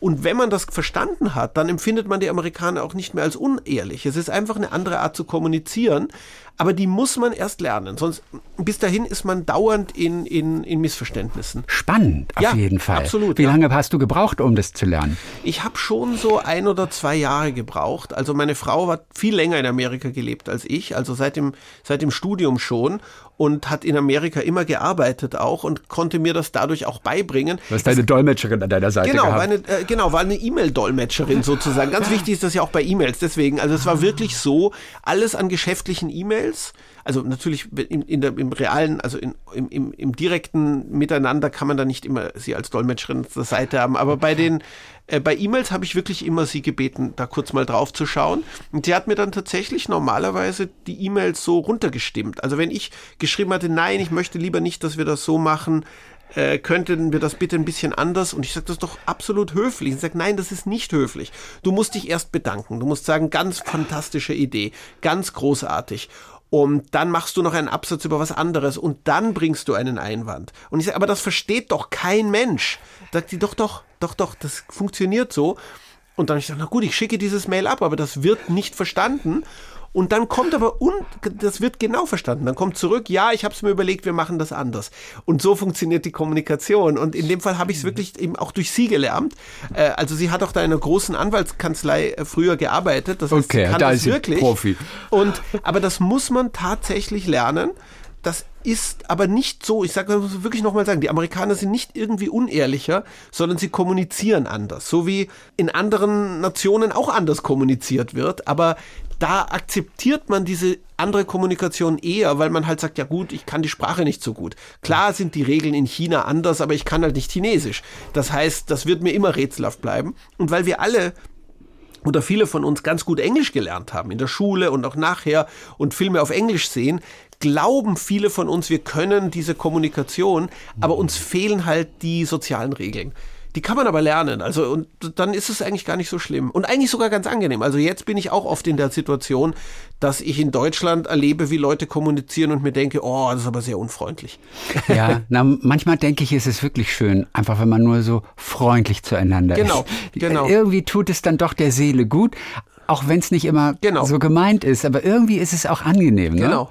Wobei es da auch noch natürlich große Unterschiede zwischen Ost- und Westküste gibt, weil in, ja. in New York hat man dieses schöne Zwischenstadium. Die Leute sind immer relativ freundlich, also im so geschäftlichen oder beruflichen Kontext, aber sie lassen einem dann schon klar verstehen, was sie meinen. Mhm. LA ist nochmal was anderes. Also in LA ist es wirklich so, dass diese überschießende Freundlichkeit einfach oft nur unerträglich auch sein kann. Dafür gibt es übrigens jetzt einen schönen Begriff, relativ neu. Das wird jetzt tatsächlich auch in Amerika Toxic Positivity genannt. Also Toxic giftige, Positivity. giftige Positivität. Also dass jemand einfach so gnadenlos positiv ist, dass es einfach unehrlich und unangenehm ist. Also das wird von den Amerikanern dann manchmal auch so empfunden. Und als deine Frau dir zum Beispiel geholfen hat bei dieser E-Mail, ging es da um die Verfilmung deiner Erzählung. Äh, damals, du hättest gehen sollen, wurde ja, ja verfilmt. Ja. I mean, Hollywood made a ja, movie ja, out of it. War das die Mail? Das war nicht die Mail, nein, das war was anderes. Das war was anderes, Okay. aber weil so eine Verfilmung, da allerdings da gab es tatsächlich auch Kommunikation mit dem Regisseur und der, ich, ich war nicht beteiligt an, der, an dem Drehbuch, aber es gab dann schon, die wollten schon öfter mein, meine Meinung wissen und da ist ein gutes Beispiel eigentlich. Wenn man da schreiben würde, das und das finde ich nicht gut, das wäre eine unglaubliche Beleidigung. Also man muss sagen, das und das finde ich gut, aber was noch besser wäre vielleicht, wenn so in der Art. Und das hast du auch geschafft Ja, damals das schon. habe ich geschafft, ja. Ja, ja, ja das habe ich geschafft. Aber niemand hat auf mich gehört, also sagen wir so. Also, ich wollte mich gerade fragen, mit welchem Ergebnis äh, dann letztendlich? Also letztendlich, man hat dir die Rechte ja gekauft Ja. und die konnten damit machen, was sie wollten. Oder Ja. hast du Einspruch gehabt? Nein, Nein, äh, nein, keinen, okay. nein. Aber man wollte trotzdem sich ein bisschen absichern oder nur des guten Tons halber so ein bisschen mal? Ich weiß es auch nicht genau. Ich glaube, es war eigentlich nur des guten Tons halber. Also, aber sie haben mich sehr nett behandelt. Sie haben mich auch, also es war Kevin Bacon hat damals tatsächlich die Rechte gekauft mhm. äh, und das wurde ein Film, den David Capp geschrieben und inszeniert hat mit Kevin Bacon mhm. und Amanda Seyfried. Eine kleine Horrornovelle von mir, die heißt Du hättest gehen sollen die ich eigentlich sehr gerne mag. Also ein kein nichts Historisches. Also ich schreibe auch andere Dinge. und äh, Historisches und Horror, Hauptsache H. genau, genau. Und noch ein paar andere. Aber ja, Historisches und Horror ist ja ein ganz gutes Prinzip. Aber äh, der Film ist, also ja, ich muss ihn jetzt nicht be bewerten. Nein, nein, aber hat sagen, er dir gefallen? Er, ist, er hat, ich fand ihn, ich fand die Schauspieler wunderbar. Ich finde, er hätte noch ein bisschen unheimlicher sein können, okay. sagen wir so. Er ist, er ist, ähm, aber es ist ganz lustig, weil es ist auch interessant, was eigentlich mm, ein, einen Eindruck macht, also oder sagen wir mal, was die Karriere verändert und was nicht. Man würde ja denken, wenn man einen Hollywood-Film hat, das ist das, was alle Leute von einem wissen. Das ist das, was wirklich niemand von mir weiß, dass es diesen Hollywood-Film mit Hollywood-Stars gibt, der heißt You Should Have Left und der auf meiner Erzählung basiert. Den hat wirklich Niemand, den ich kenne, hat diesen Film gesehen. Ich beschwere mich nicht, ich finde es lustig. Lief der in Deutschland? Der lief in Deutschland auch nicht, aber er war auf DVD erhältlich, er war auf okay. iTunes erhältlich, er war bei Amazon erhältlich, er war in der Pandemie, kam deswegen nicht ins Kino. Also er war verfügbar. Schlechter Zeitpunkt. Aber halt. keiner weiß von ihm. Und wie gesagt, das ist, will jetzt auch nicht sagen, dass das so traurig ist. Vielleicht ist es ganz gut, dass keiner von dem weiß. Aber es ist interessant. Man denkt, oh, ein Hollywood-Film, mein Leben ändert sich völlig. So ist es nicht, nein. Du warst am Set auch mal? Ich haben, haben, Set, sie, haben ja. sie dich eingeladen? Die haben mich am Set eingeladen. Es wurde in, in, in England gedreht. Ah, okay. Und äh, mein Sohn war damals, äh, ich muss gerade überlegen, wann haben sie den gedreht? Ich glaube 2016 oder 17. Also mein Sohn war... Äh, mein Sohn war, glaube ich, acht Jahre alt und wir, er hat mich, er war nie so beeindruckt von seinem Vater, nie vorher und nie nachher, wie als wir an dieses Set kamen und dort hatten sie wirklich ein Spukhaus nachgestellt, weil das ist so ein, äh, ein, eine Novelle über ein, äh, ja, ein, ein Haus, wo es auch spukt, ja, so kann man das sagen. Und da waren eben so dunkle Gänge mit Schatten und düster und ganz lang und also wirklich ganz, ganz, ganz unheimlicher Ort. Und er hatte das, er durfte das nicht lesen von mir, das war noch zu klein. Aber dort mit mir rumzulaufen, durch diese Spukgänge und zu wissen, das wurde alles gebaut wegen seinem Vater und das ist alles auch wirklich unheimlich. Er war so beeindruckt wie nie vorher und nie nachher von mir. Also allein dafür hat sich's gelohnt. Ich wollte gerade sagen, und dann kam Kevin Bacon wahrscheinlich noch und sagte irgendwie, hey, ja, das war so, ja. Good to see you, Das war man. wirklich so, ja. Kevin Bacon kam und war sehr freundlich, sehr amerikanisch Daniel. freundlich. Das war genau so, ja. Und dann kam Amanda Seyfried, die, die er natürlich von, von dem Mamma Mia Film kannte aber nichts hat ihn so beeindruckt wie die Kulissen, wie diese dunklen, unheimlichen Spukgänge. Das war der eigentliche, der eigentliche Gewinn für mich. Und Amanda Seyfried hatte ihren Hund dabei. Äh, nicht am Set, nein. Nicht am, nicht Set, am Set. Okay. Wahrscheinlich im Hotel, aber nicht am okay, Set, nein. Sie kam aus dem Theater raus, als ich sie in New York ja. im Theater gesehen habe, aber sie ging dann zwischen zwei Aufführungen mit ihrem Hund spazieren. Ach, schön. Ich dachte, weil das hätte dein Sohn wahrscheinlich auch noch das interessiert. toll gewesen. Der nein, Hund von Amanda. Also ich, nicht, dass ich mich erinnere, das ist ja auch schon ein paar Jahre her. Ich habe leider keine Erinnerung an den Hund. Okay. Dir wurde der Film aber auch gezeigt? Also ja, ja. Wurdest du eingeladen, irgendwie Screening? Come on, ja, Daniel, ja, have a look. Nett. Es gab ein Screening in New York, wo, okay. wo Kevin und ich uns, also Kevin als Hauptdarsteller hatte den Film auch noch nicht gesehen und äh, Kevin und ich und, und ein paar Leute von der Produktion, also war Blumhouse, war ein richtiger Blumhouse-Horrorfilm, haben uns dann äh, äh, diesen Film angeschaut. Also es war schon toll. Es war alles sehr, äh, es war alles genau, wie man sich das vorstellt. So richtig cool. Man sitzt neben Kevin Bacon, man sieht den gemeinsamen Film und gleich und nachher kommt der Film. Der Film war dann auch äh, über einen Monat lang Nummer zwei, nicht Nummer eins, Nummer zwei in iTunes amerikaweit. Also Nein. den haben, und es gab ja keine Kinos, war dann die Pandemie. Das heißt, den haben auch wirklich viele Leute gesehen, aber keiner von den Leuten, die ihn gesehen haben, habe ich je getroffen. Wie ehrlich kann man sein, wenn man da sitzt beim Screening und dann guckt der Regisseur dich erwartungsvoll an oder der Produzent, what do you think? Dann, ja, da kann man nicht so ehrlich sein. Nee, kann man nicht, ne? Kann man nicht, nein. Also, äh, und in Amerika muss ja, man das auch nicht. In Amerika ne? muss man das auch nicht und also das ist keine, das Lustige ist, dass das immer noch so eine Situation ist, wo dann ein Regisseur sagt, oh, ich bin so froh, dass es dir gefällt, ich war nervös und so. Aber wenn das Amerika ist, dann weiß man schon auch, das ist einfach nur eine freundliche Floskel. Der war nicht sehr nervös. Ja. nicht meinetwegen jedenfalls. Sag mal, du hast 2022 war das, glaube ich, Olaf Scholz mal durch Ja. dein New York geführt. Da war gerade UN-Generalvollversammlung, Ja. er war da. Was hat ihn besonders beeindruckt? Von dem, was du ihm gezeigt hast? Äh, Ich, äh, das, das, das musst du tatsächlich ihn fragen, was er besonders beeindruckt, das weiß ich gar nicht mehr. Wir hatten wirklich äh, ein sehr interessantes Gespräch über die Obdachlosigkeit in New York. Also ich, weil, weil es wirklich, äh, es wird immer schlimmer und man sieht immer, immer, immer, immer mehr obdachlose Menschen auf der Straße. Mhm. Giuliani hat sie damals ja noch alle so an den Rand getrieben. Die verschwanden aus dem versch- Stadtbild aber damals. die sind wirklich zurück Sind und zurück. Äh, und man, was man wirklich gemerkt hat, ist, wie sehr ihn das interessiert und beschäftigt. Also er ist wirklich, es hat mich auch sehr beeindruckt, er ist wirklich ein echter Sozialdemokrat in der Hinsicht, dass er nicht einfach, der Ameri Amerikaner, oder wenn man in New York lebt, legt man sich das ja auch zu, dieses einfach an Obdachlosen vorbeigehen, als wären die Teil des Stadtbildes. Das ist natürlich furchtbar, aber das gewöhnt man sich an, weil man sieht sie ja dauernd. Und äh, dass das eben bei ihm wirklich nicht so ist, also dieses, dieser echte sozialdemokratische Impuls, wie sehr ihn das beschäftigt, dass da die, die Leute auf der Straße wohnen, das, äh, das hat mich eigentlich sehr beeindruckt, aber eben die Obdachlosen, das, das hat wirklich auch, ein, das hat, das war ihm wirklich äh, äh, nicht egal. Ich habe ihm dann eben auch gezeigt, ähm, die Public Library, wo ich eben ein Jahr lang ein, ein, ein, ein Büro hatte, wo ich Till geschrieben habe auch. Und äh, Mit den schönen weißen Löwen vor, genau, vorne an der weißen Löwen, 42nd die, die in Street. Ghostbusters ja lebendig werden, ja. Ah, okay. Genau. Und, und äh, da sind wir auch reingegangen und äh, also wir haben uns, wir konnten uns sehr frei bewegen. Das war auch interessant. Man würde denken, wenn da ein, ein Regierungschef herumgeht, werden die Straßen gesperrt, aber nichts dergleichen. Es waren schon so, ich glaube, so zehn oder zwölf Leute um uns herum, die aufgepasst haben. Also es war nicht ganz privat, Ja. aber es war schon interessant. Es war auch UN Week.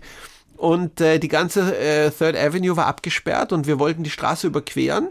Und der aufpassende, und es war aber gesperrt, und äh, der aufpassende Secret Service Mann sagte dann zu den New Yorker Straßenpolizisten, sie sollen bitte aufmachen, wir wollen die Straße überqueren, das ist der Chancellor of Germany. Und die haben gesagt, nein. Er sagt, nein, das interessiert uns nicht. Wir, hier ist die Straße zu. Der Chancellor of Germany kann bitte einen Block runter und gehen und die Straße überqueren. Und das hat der Chancellor of Germany dann auch gemacht. Natürlich, und dem, ihm war es auch natürlich auch egal, aber der für den, für den Secret Service Mann, der hatte einen sehr roten Kopf, dem war das sehr unangenehm. Und der tat dann auch so, als also, ja, wir gehen da besser da unten rum, um nicht ganz sein Gesicht zu verlieren, aber es hat ihn sehr mitgenommen, dass die New Yorker Polizei, aber das ist eben auch New York, da, da braucht kein Regierungschef zu kommen und man denkt, und man öffnet ihm einfach die Straße. So einfach ist das nicht. Wenn man diese kleinen Umwege geht durch die kleinen Straßen, dann lernt man die Stadt ja erst richtig kennen. Genau, dann entdeckt genau. man ja wirklich Genau. erst was, weißt du? Genau.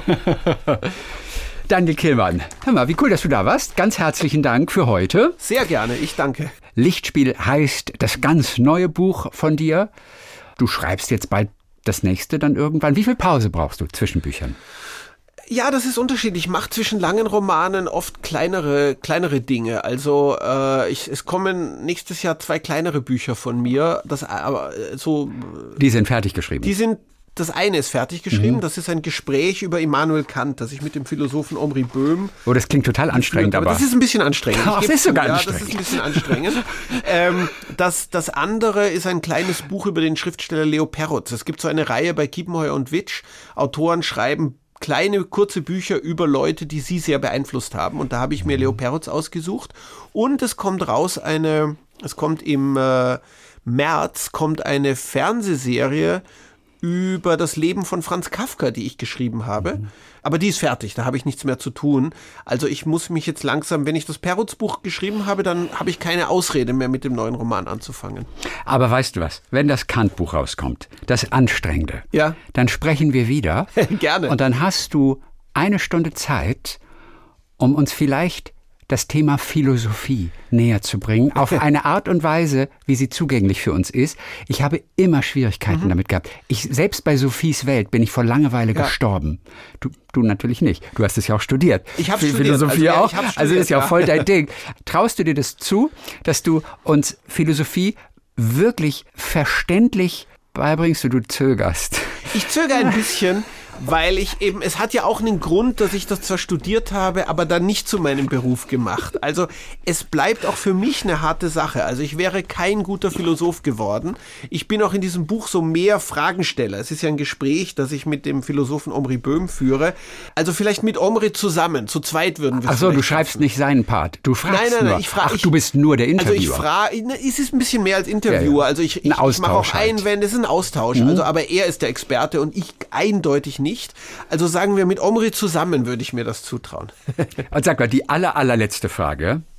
Als damals die Vermessung der Welt mhm. ein so unglaublicher Erfolg wurde, ich war, glaube ich, dein drittes oder viertes Buch, wie viel sind verkauft worden damals? Zwei Millionen? Also in Eine? Deutschland inzwischen knappe drei Millionen, aber damals war es noch ein bisschen weniger. Aber es war, es war, es war sofort ja. ziemlich schnell über eine, weit über eine Million, ja. Aber drei Millionen, mhm. das ist unglaublich. Es ja, ist ja, ja nicht Harry Potter. Ja, ja. Es ist unglaublich. Hast du damals verstanden, warum dieser Erfolg so kam, warum dieses Buch so groß war. Und ich habe Schwierigkeiten gehabt damals mhm. mit dem Buch. Ich mhm. habe Schwierigkeiten gehabt, da reinzukommen. Ne, über, über Herrn Gauss ja, und äh, Alexander von Humboldt, also diese Geschichte. Es ist sicher kein nach irgendeinem Rezept gemachter Bestseller. Deswegen stört es mich bis heute, wenn man sagt Bestsellerautor Daniel Kehlmann, weil das klingt so, als würde ich so irgendwie Rezepte befolgen, so Tom Clancy-mäßig oder John Grisham. Und das ist wirklich das Gegenteil von dem, was ich mache weiß es eigentlich nicht. Ich meine, es gibt alles Mögliche, was man sagen kann, um es so ein bisschen zu erklären. Man kann mhm. sagen, es ist eine Komödie, es ist ein lustiges Buch, das ist es, glaube ich, hoffe ich wirklich. Es ist ein, ein äh, Buch, das eben mit deutscher Geschichte zu tun hat, aber auf eine ungewöhnliche, respektlose mhm. Weise. Vielleicht mhm. ist es das, aber all das sind so halbe Erklärungen. Das alles das gilt für andere Bücher auch. Also in Wirklichkeit weiß ich es auch nicht. Es war es ist mir ein erfreulich, ich werde mich nie drüber beschweren. Ich habe beschlossen, ich werde nie drunter leiden. Ich werde nicht sagen, oh, ich bin arm, ich hatte diesen Erfolg und jetzt werde ich daran gemessen. Das wäre lächerlich. Es ist ein riesiges Glück, wenn einem sowas passiert, aber es ist auch ein Rätsel. Also ich hatte damals Schwierigkeiten, da so reinzukommen, mhm. aber um mich herum ja. hatte ich mehrere Freunde, die begeistert waren von dem Buch. Mhm. Und es waren sogar Leute, die gar nicht so viel gelesen haben, ja. die aber dieses Buch irgendwie entdeckt haben und die hat es aus irgendeinem Grund abgeholt. Und ich konnte es damals nicht so ganz mhm. nachvollziehen, aber es war das richtige Buch zur richtigen Zeit offensichtlich. Es hat aber mit keinen äußeren Umständen zu tun, oder? Oder ich weiß es mit nicht. einer Empfehlung. Nicht. Eine Empfehlung reicht ja auch nicht, um so ein Buch so groß zu machen. Ich glaube, es hatte mit keinen äußeren. Nee, nee, also der nee, einzige äußere Umstand war noch, dass der Verlag damals insofern sehr auf das Buch gesetzt hat, dass er sehr viele Vorab-Exemplare an Buchhändler und mhm. Buchhändlerinnen geschickt hat. Und die, damals gab es noch viel mehr unabhängigen Buchhandel als heute. Und ähm, die Buchhändler haben einfach sich in dieses Buch verliebt und haben es immer, immer weiter empfohlen. Und dadurch hat es so eine gewisse kritische Masse erreicht, wo dann der wahre Bestseller-Erfolg sozusagen anfing, wie so ein Schneeball loszurollen. Aber auch der hört dann normalerweise nach ein, zwei Monaten auf. Und bei der Vermessung der Welt hörte das einfach nicht auf. Das stand dann wirklich weit über ein halbes Jahr, fast ein ganzes Jahr auf Platz 1 der Spiegel Bestsellerliste. Mhm. Und damals hieß das auch noch viel mehr im Verkauf als heute, äh, weil einfach mehr Leute Bücher gekauft haben noch im, insgesamt. In Wirklichkeit verstehe ich es überhaupt nicht also in gewisser Weise ist für mich so ein hilfloser Wunschtraum, den man als Schriftsteller halt mit sich rumträgt. Oh, ich habe mal ein Buch und es wird der totale Befreiungsschlag und Millionen werden es lesen und nachher bin ich frei und unabhängig. Äh, das ist einfach wirklich für mich in Erfüllung gegangen ich kann einfach nur dem Schicksal dafür dankbar sein. Also ich, nochmal, ich werde mich nie beschweren ich, darüber, ich bin wirklich dankbar. Und ich hoffe, bei dem ganz neuen Werk Lichtspiel gab es auch genug negative Kritiken, dass du nicht wieder diesen Druck hast für das nächste Buch. Das weißt stimmt, du? es gab genug, also, Negat es okay. gab genug negative. Also Wirklich? Ich habe hab trotzdem Druck, aber es gab gerade genug, dass das, äh, sage ich jetzt einfach mal. Ja, aber du kannst es mit einer Größe sagen, weil es gab wirklich ganz viele, auch positive Kritiken. Es ist wirklich sehr gut gelaufen. Viele, ne? Es ist wirklich es sehr ist gut wirklich gelaufen. gut gelaufen. Ja, es ist wirklich sehr, sehr gut gelaufen. Also ich habe das jetzt irgendwie eigentlich mehr aus Aberglauben gesagt, weil ich da, wenn ich jetzt sage, alles war positiv, das Buch ist ja gerade erst erschienen, dann hört das jemand und denkt, oh, ah, du wirst dich wundern, setzt sich hin und schreibt was Gemeines. Äh, das wollen wir ja dann doch nicht. Also deswegen sage ich in aller Vorsicht, es gab schon auch negative, aber, aber es ist sehr gut gelaufen. Daniel Killmann, das Tolle ist, du kannst hochphilosophisch sein, literaturwissenschaftlich, aber auch eben einfach sehr unterhaltsam. Und deswegen hat es ganz großen Spaß gebracht. Danke für den Besuch hier. Sehr, sehr gerne. Mit Tees.